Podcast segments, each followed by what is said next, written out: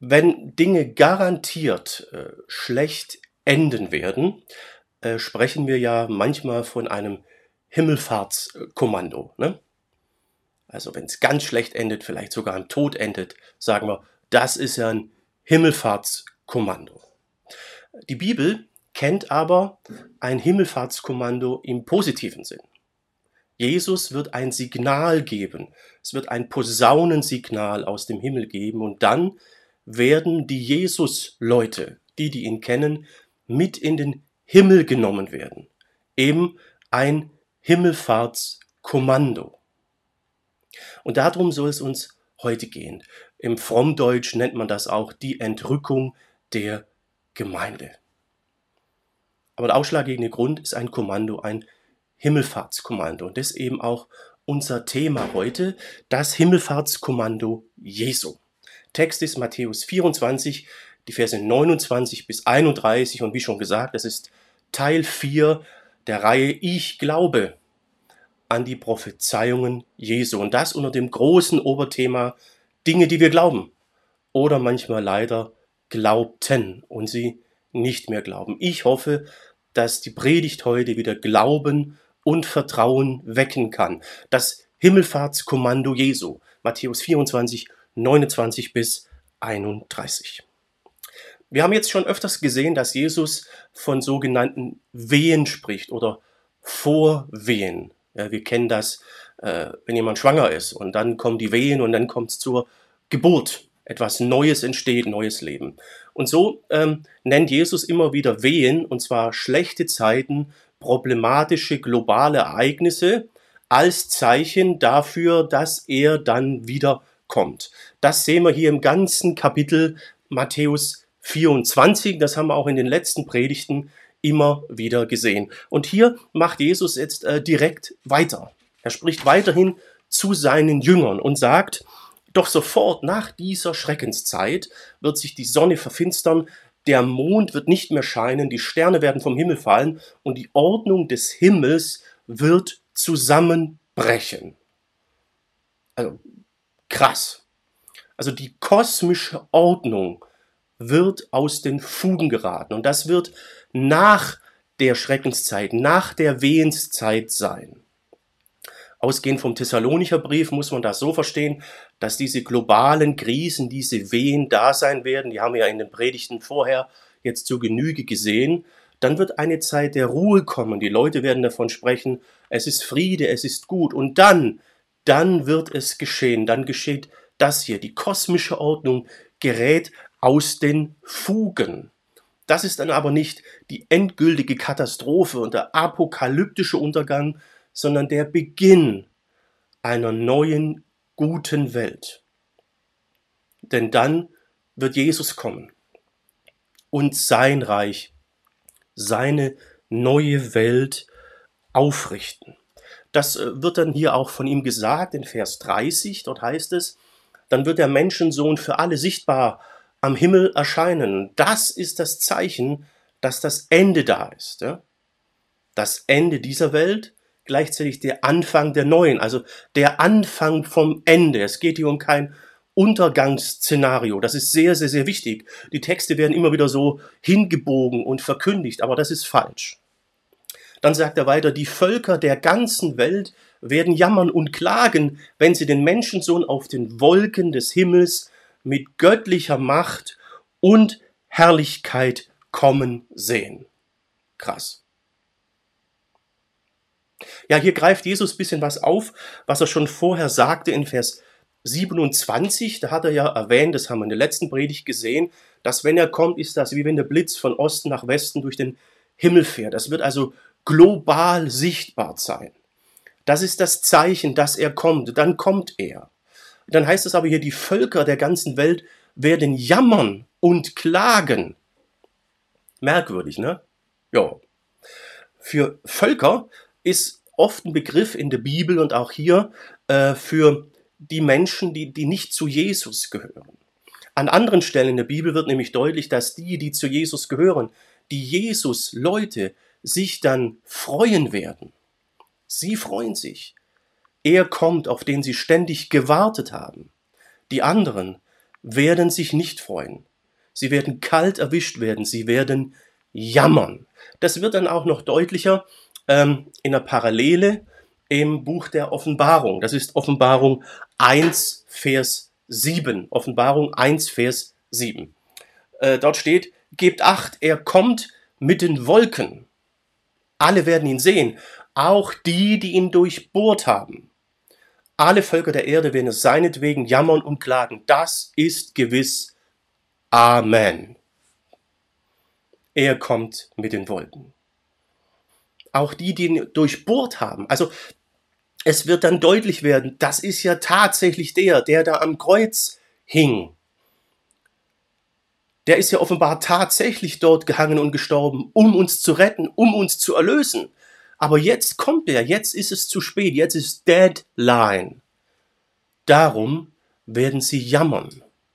Sie haben es versäumt, zur richtigen Zeit die entsprechende Entscheidung zu fällen. Wenn er kommt, ist Ende. Das zeigt sich hier dann wieder im nächsten Vers in unserem Text.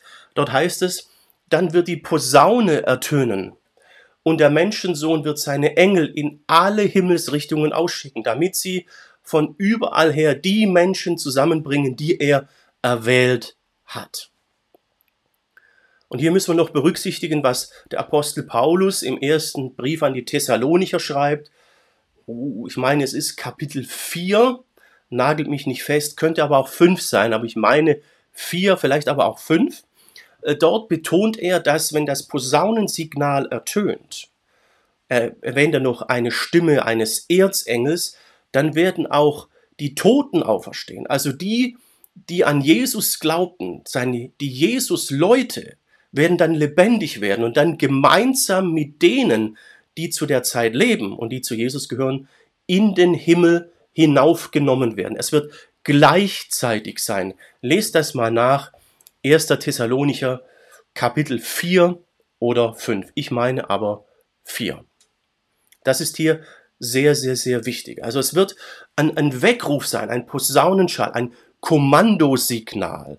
Damals wurden Posaunen im römischen Heer in den Legionen verwendet, um während sie im Einsatz waren, während sie auf dem Schlachtfeld waren, Kommandos zu geben.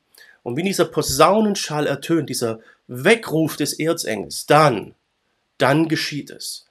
Dann werden die, die leben und zu Jesus gehören, weggenommen werden. Und die, die schon gestorben sind und zu Jesus ge gehören, werden ebenfalls gleichzeitig mit ihnen weggenommen. Sie werden kurz vorher auferstehen. Gewaltig. Darum geht's hier. Eine weitere Möglichkeit, jetzt das mit Jesus dann noch irgendwie zu klären, wird es nicht mehr geben. Das sehen wir aber auch im zweiten Gedanken, im zweiten Punkt gleich noch viel, viel deutlicher. Ich gehe davon aus, dass die meisten von euch schon mal an einem Auswahlverfahren teilnahmen oder teilnehmen mussten. Also ich war früher Leistungssportler, ich hatte ständig solche Auswahlverfahren, Sichtungsturniere, äh, Sichtungslehrgänge. Es war manchmal richtig, richtig äh, ätzend. Ist nicht das Schönste, so ein Auswahlverfahren. Jeder, der mal einen Studienplatz, äh, Ausbildungsplatz gesucht hat, Arbeitsplatz gesucht hat, der weiß auch, dass so ein Auswahlverfahren nicht immer toll ist. Man ist da in so einem Auswahlverfahren. Manchmal haben wir auch einen Eignungstest. Ganz ätzend, wirklich ätzend, ätzend ist es bei solchen Auswahlverfahren, wo man gar nicht genau weiß, worauf kommt es jetzt eigentlich an. Das gibt's ja auch. Also man weiß gar nicht, was wollen die jetzt sehen, hören, was bewerten die eigentlich. Ne? Man ist da so völlig am, am Schwimmen. Solche Auswahlverfahren gibt's auch. Und das ist dann wirklich, also nicht, nicht schön. Ne? Man, man kann sich nicht vorbereiten, man ist völlig unsicher, man weiß nicht, welche Voraussetzung wird gesucht, welche Kategorien sind wichtig. Ja? Und wenn ihr jetzt mal hier in den Text guckt, da sagt Jesus, es werden die zusammengebracht, die er erwählt hat. Also es geht um eine bestimmte Gruppe von Menschen. Es werden nicht alle mitgenommen in den Himmel, sondern nur die, die zu ihm gehören. Und das ist das Gute jetzt hier. Ja, wir erfahren, worauf es ankommt. Jesus hat immer, immer wieder erwähnt, was die Grundvoraussetzung ist, was das Grundkriterium ist, um dann mitgenommen zu werden. Es besteht darin, dass man nicht überrascht auf dem linken Fuß erwischt wird. Oh, jetzt kommt er. Sondern dass man zu ihm gehört. Sowieso schon in Beziehung und Gemeinschaft mit ihm lebte. Es geht darum, dass Jesus mich kennt und ich ihn. Das ist die Voraussetzung. Wenn er kommt, kann diese Voraussetzung aber nicht mehr geschaffen werden. Dann ist Deadline. Daran entscheidet sich, ob dieses Kommando für dich ein Himmelfahrtskommando ist, weil es dich in den Himmel nimmt, oder tatsächlich Himmelfahrtskommando, weil es dich an diesen anderen ewigen Ort bringt, den ich jetzt hier nicht näher beschreiben möchte.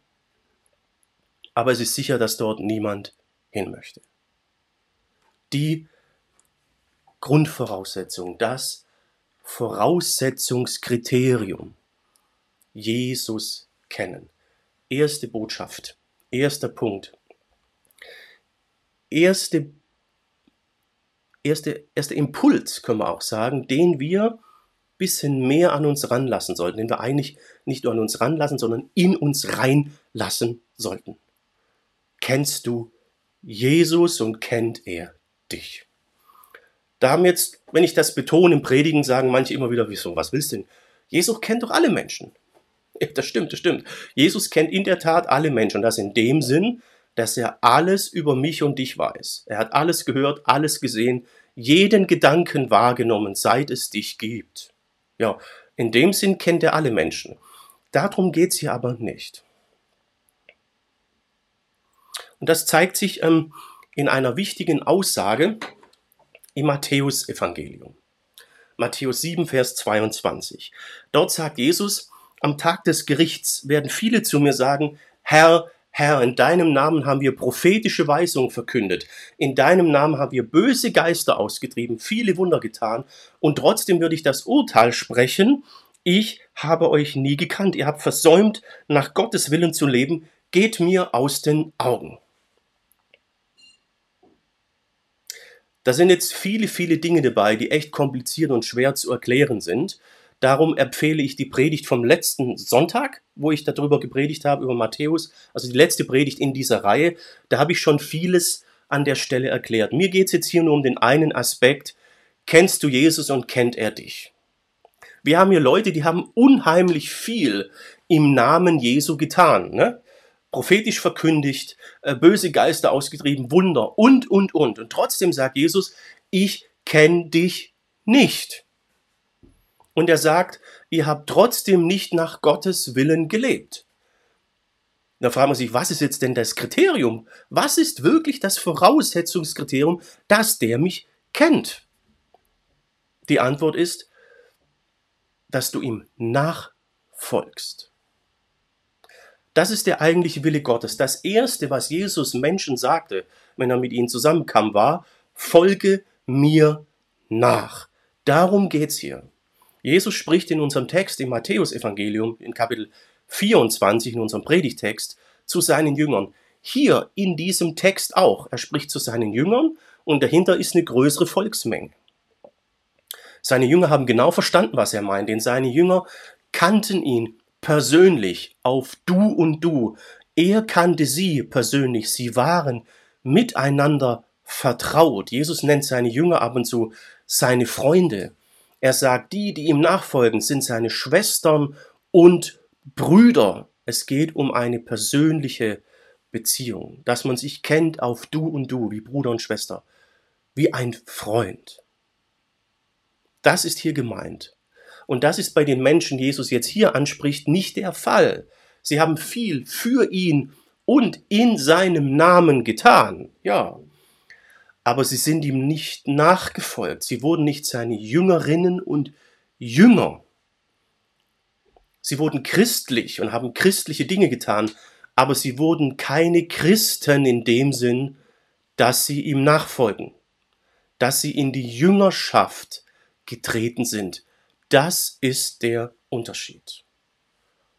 Jesus weiß alles über jeden Menschen, aber das bedeutet nicht, dass man sich gegenseitig vertraut ist. Bist du Jesus vertraut?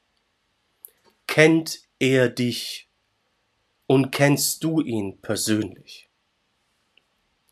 Das ist die Frage. Und an der Stelle ist das Problem, was Jesus hier beschreibt, äh, heutzutage noch genauso da. Es ist heutzutage sogar noch viel, viel größer und schlimmer. Ähm, wir haben diese Beziehung zu Jesus, diesen Umgang auf Du und Du oft ersetzt durch Kirchen oder Gemeindemitgliedschaft. Die Leute meinen, sie gehören zu einer Kirche oder Gemeinde, dann muss das mit Jesus doch in Ordnung sein. Oder wir haben es ersetzt durch irgendwelche Handlungen, sogenannte Sakramente, Taufe, Abendmahl und was es da sonst noch so alles in den Kirchen und Gemeinden gibt. Aber das alles kann diese Beziehung auf Du und Du nicht ersetzen. Das sehen wir hier, die haben auch viel getan im Namen Jesu. Auch Dinge, die eigentlich gut sind, wo man sagen müsste, das ist eine heilige Handlung, Heilungen und so weiter. Aber Jesus sagt, ich kenne dich nicht. Rituale können eine Beziehung nicht ersetzen. Ich hatte immer wieder mit Beziehungen zu tun, äh, die in der Krise waren. Obwohl auf den ersten Blick alles stimmte. Geburtstage, Hochzeitstag, Valentinstag, andere, andere Feste und, und äh, bestimmte Tage, da war alles da. Es wurde nie, nie vergessen, es wurde gefeiert, äh, es wurde sich beschenkt. Also das hat alles gestimmt. Man ging auch respektvoll miteinander um und, und, und. Und trotzdem sagten mir sie oder er, also wir sind uns irgendwie fremd. Wir sind uns irgendwie fremd geworden und ich habe den Eindruck, wir haben uns nie wirklich gekannt. Rituale können Beziehung nicht ersetzen. Beziehung bedeutet Kommunikation, bedeutet Zeit füreinander zu haben, bedeutet sich in der Tiefe zu kennen und verstanden zu haben. Das ist bei den Jüngern Jesu der Fall. Ist das auch bei dir der Fall? Redest du mit Jesus? Kommunizierst du mit ihm? damit meine ich keine rituellen Gebete. Sprichst du mit ihm? Dass er dich führt, lenkt und leitet. Liest du in der Bibel? Lies mal ein Evangelium und bete dabei. Du wirst merken, es ist eine Autorenlesung, denn er ist ja lebendig. Darum geht's. Bist du in die Nachfolge getreten? Hast du dich für Jesus entschieden? Das sagen wir ja oft. Und ihn irgendwie in dein Leben, in deinen Lebensplan integriert, damit er da noch als Sahnehäubchen draufkommt, aber letztlich du bestimmst? Oder hast du dich in ihn integriert? Folgst du ihm nach? Ist das, was du momentan tust? Dein Wohnort, die Arbeitsstelle, deine Hobbys, das, was Jesus für dich möchte? Das ist die Frage. Bist du ein Jünger oder eine Jüngerin? Das ist der entscheidende Punkt.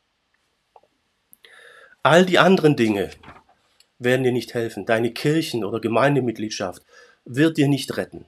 Wird, wird dir nicht helfen, wird dich nicht retten. Deine Taufe, deine sonstigen Rituale, dass du vielleicht christlich verheiratet bist, dass du christlich beerdigt wirst und, und, und das wird dir nichts bringen. Es wird dich nicht retten. Es wird nicht dazu führen, dass Jesus dich kennt. Das beschreibt er ja hier. Ja? Das ist die Grundvoraussetzung. Wir haben das aber durch alles Mögliche ersetzt. Manchmal ist der Kern durch Kirchen und Gemeinden und ihre Sakramente und alles geradezu überwuchert. Man tut alles Mögliche und meint, es stimmt. Aber Jesus sagt, ich kenne dich nicht. Und wenn das so lang bleibt, bis die Posaune ertönt, dann ist Deadline. Dann ist nicht Himmelfahrtskommando nach oben, sondern irgendwo anders hin. Jesus hat aber kein Interesse daran, jetzt ähm, Richter zu sein oder zu verdammen. Das sagt er immer wieder. Hier im Johannesevangelium heißt es, Gott sandte den Sohn nicht in die Welt, um die Menschen zu verurteilen, sondern um sie zu retten. Jesus sagt, ich bin gekommen, das Verlorene zu suchen und zu retten. Lukas, Kapitel 19, Vers 10. Hier geht's dann weiter. Wer sich an den Sohn Gottes hält, wird nicht verurteilt. Wer sich aber nicht an ihn hält, ist schon verurteilt, weil er Gottes einzigen Sohn nicht angenommen hat. Hältst du dich an Jesus? Indem du ihn nachfolgst, wie seine Jünger, wird er einmal sagen, wir kennen uns doch. Wenn er das sagt, ist alles gewonnen.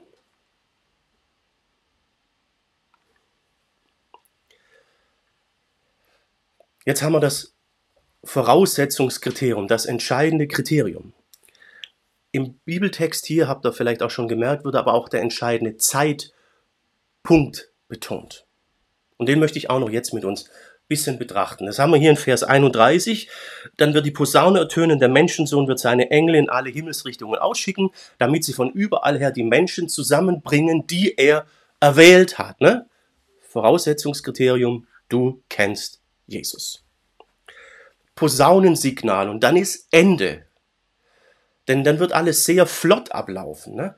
Das zeigt sich weiter unten in Vers 40 und 41. Dort heißt es, zwei Männer werden zusammen auf dem Feld arbeiten. Der eine wird weggenommen werden, der andere bleibt zurück. Zwei Frauen werden zusammen Korn mahlen. Der eine wird weggenommen, äh, die anderen zurückgelassen. Also blub, plötzlich sind die, die zu Jesus gehören, weg und die anderen sind noch da. So wird das ablaufen. Man wird keinen Einfluss darauf haben. Man wird es nicht bremsen können, stoppen oder sagen, hallo, bitte nehme ich auch noch mit. Wenn das Himmelfahrtskommando erscheint, das Posaunensignal, nach Thessalonicher noch die Stimme des Erzengels, werden die Toten, die zu Jesus gehören, auferstehen. Und dann werden sie mit denen, die zu der Zeit noch leben, die zu Jesus gehören, gemeinsam weggenommen werden. Und das wird augenblicklich geschehen, in einem Nu, lehrt die Schrift. Es gibt dann keine Möglichkeit mehr. Die Entscheidung muss vorher getroffen sein. Im Hebräerbrief wird das auch wieder erwähnt. Dort heißt es, wenn er wiederkommt, kommt er nicht mehr wegen der Sünde. Also hier nochmal zu fragen, glaubst du an mich und ich bin für dich gestorben, das ist vorbei. Sondern er kommt, um denen Rettung zu bringen, die auf ihn warten, die ihn erwarten. Weil sie ihn können, kennen, weil sie sein Wort kennen die wird er mitnehmen. Alles andere ist dann gelaufen. Es ist also völlig unnötig, dass wir dann auf dem linken Fuß überrascht werden und anfangen zu jammern. Aber es werden manche jammern, das haben wir gerade gesehen in der Offenbarung. Gebt acht, gebt acht, er kommt mit den Wolken, ja? sei vorbereitet. Alle werden ihn sehen, auch die, die ihn durchbohrt haben. Alle Völker der Erde werden seinetwegen jammern, klagen das ist gewiss. Amen. Zu welcher Gruppe willst du gehören? Zu denen, die jammern oder zu denen, die sich freuen? Die Entscheidung dazu musst du jetzt treffen. Jetzt, in der Gegenwart, in diesem Leben, am besten heute, jetzt, direkt hier. Also die Menschheit ist sich heutzutage ja so bewusst wie nie zuvor, dass die Entscheidungen, die wir heute treffen, die Zukunft von morgen entscheiden. Eigentlich nicht nur von morgen, sondern zumindest für die nächsten Generationen. Wenn man jetzt aber solche Entscheidungen treffen muss, ist das echt kompliziert und man tut sich schwer, weil wir manche Entwicklungen nicht wirklich abschätzen können. Voraussagen kann man so gut wie gar nichts.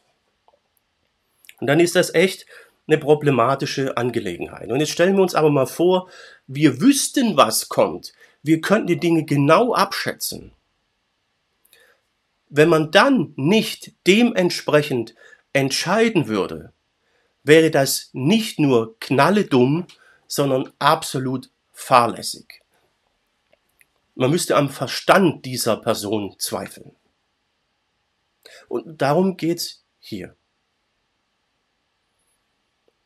Jesus möchte, dass du jetzt in der Gegenwart eine gute Entscheidung für deine Zukunft triffst. Die Entscheidung, die du jetzt triffst, entscheidet deine Zukunft. Und nicht nur für die nächsten Wochen sondern und die nächste Generation, sondern für die Ewigkeit, für die Unendlichkeit. Heute kann für dich die Unendlichkeit beginnen.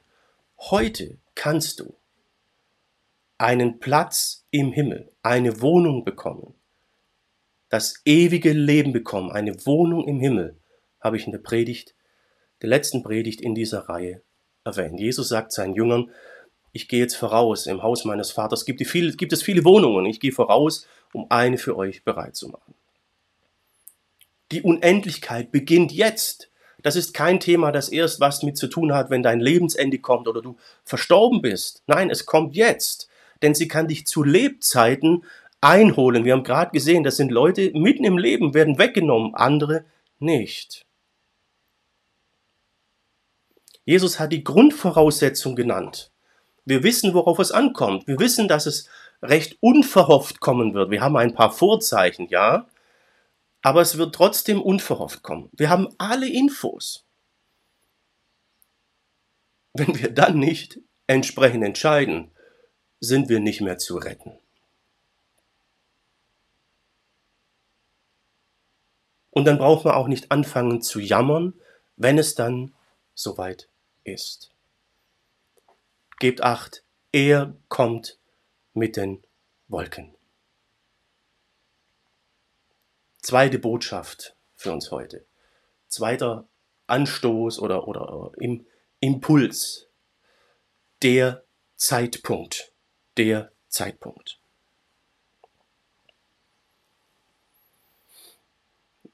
Wann bist du vorbereitet? Wann musst du dich vorbereiten? Wann sollen die Menschen vorbereitet sein? Die Antwort ist immer, permanent, am besten jetzt. Das ist der Hintergrund für den Auftrag, den Jesus seinen Jüngern gegeben hat. Er sagt, darum geht nun zu allen Völkern der Welt, macht die Menschen zu meinen Jüngern und Jüngerinnen, tauft sie im Namen des Vaters, des Sohnes und des Heiligen Geistes, lehrt sie alles zu befolgen, zu befolgen, was ich euch aufgetragen habe. Und siehe, ich bin bei euch jeden Tag bis ans Ende der Welt. Das sollten die Jünger machen. Die Jünger sollten andere zu Jüngern machen. Sie sollten sie nicht gläubig oder christlich machen. Sie sollten sie zu Jüngern machen, zu Nachfolgern, zu Menschen, zu denen Jesus mal sagt, wir kennen uns doch. Willkommen, mein Freund. Willkommen, meine Freundin. Darum geht's. Die Menschen sollen ein Verhältnis zu Jesus haben, wie es die Jünger hatten. Dann sind wir vorbereitet auf diesen entscheidenden Moment, auf diesen Zeitpunkt, auf dieses eine Signal dieser Posaune. Ein Signal und es ist unwiderruflich entschieden bis in alle Unendlichkeit. Bist du bereit für diesen Zeitpunkt? Die Zukunft entscheidet sich heute, wir wissen das alle. Ausgehend von Jesus muss man sagen, die Unendlichkeit entscheidet sich heute. Hängst du vielleicht noch in irgendwelchen Sachen, die wichtiger sind als Jesus? Ich habe das ja vor vieler Zeit schon mal erwähnt in der Predigt. Ich setze mich aber zu in meinem Büro und am Beten und gehe mal so Gedanken durch, was ich so habe in der Wohnung, in meinem Bücherregal und, und, und. Und dann frage ich mich, jetzt wäre es soweit, es würde losgehen. Könnte ich einfach loslassen oder sind da Dinge, da hätte ich ein Problem. Das sind dann die Dinge, an denen du noch hängst. Bring die Jesus. Wir dürfen das hier alles nutzen und genießen, ja. Aber wenn etwas wichtiger und stärker ist als er, wenn wir da mehr dran hängen, dann ist das noch nicht so klar mit ihm. Diese Dringlichkeit wird immer wieder betont. Im Hebräerbrief heißt es mehrfach, seid heute, wenn ihr seine Stimme hört, nicht verstockt. Seid heute, wenn ihr hört, was kommen wird, nicht verstockt, sondern triff die richtige Entscheidung für die Zukunft. Das Himmelfahrtskommando, das Signal wird kommen. Jesus kam in unsere Welt, wurde Mensch und ging für dich und mich ans Kreuz. Er war bereit, alles auf sich zu laden, was sich dabei Gott im Laufe der Menschheitsgeschichte angestaut hat. Er hat ja alles gesehen, alles gehört. Jesus war bereit, das auf sich zu nehmen. Dass er vom Himmel auf die Erde kam, war das pure Himmelfahrtskommando. Es endete für ihn brutal am Kreuz. Aber er ging diesen Weg, dass wenn bei uns das Himmelfahrtskommando kommt, der Posaunenschall, dass wir dann gerettet sind und es für uns wirklich ein positives Himmelfahrtskommando ist. Das ist das Angebot. Es ist ein guter Tausch. Jesus kam vom Himmel in die Welt und opferte sich, damit ich und du von der Welt in den Himmel genommen werden können.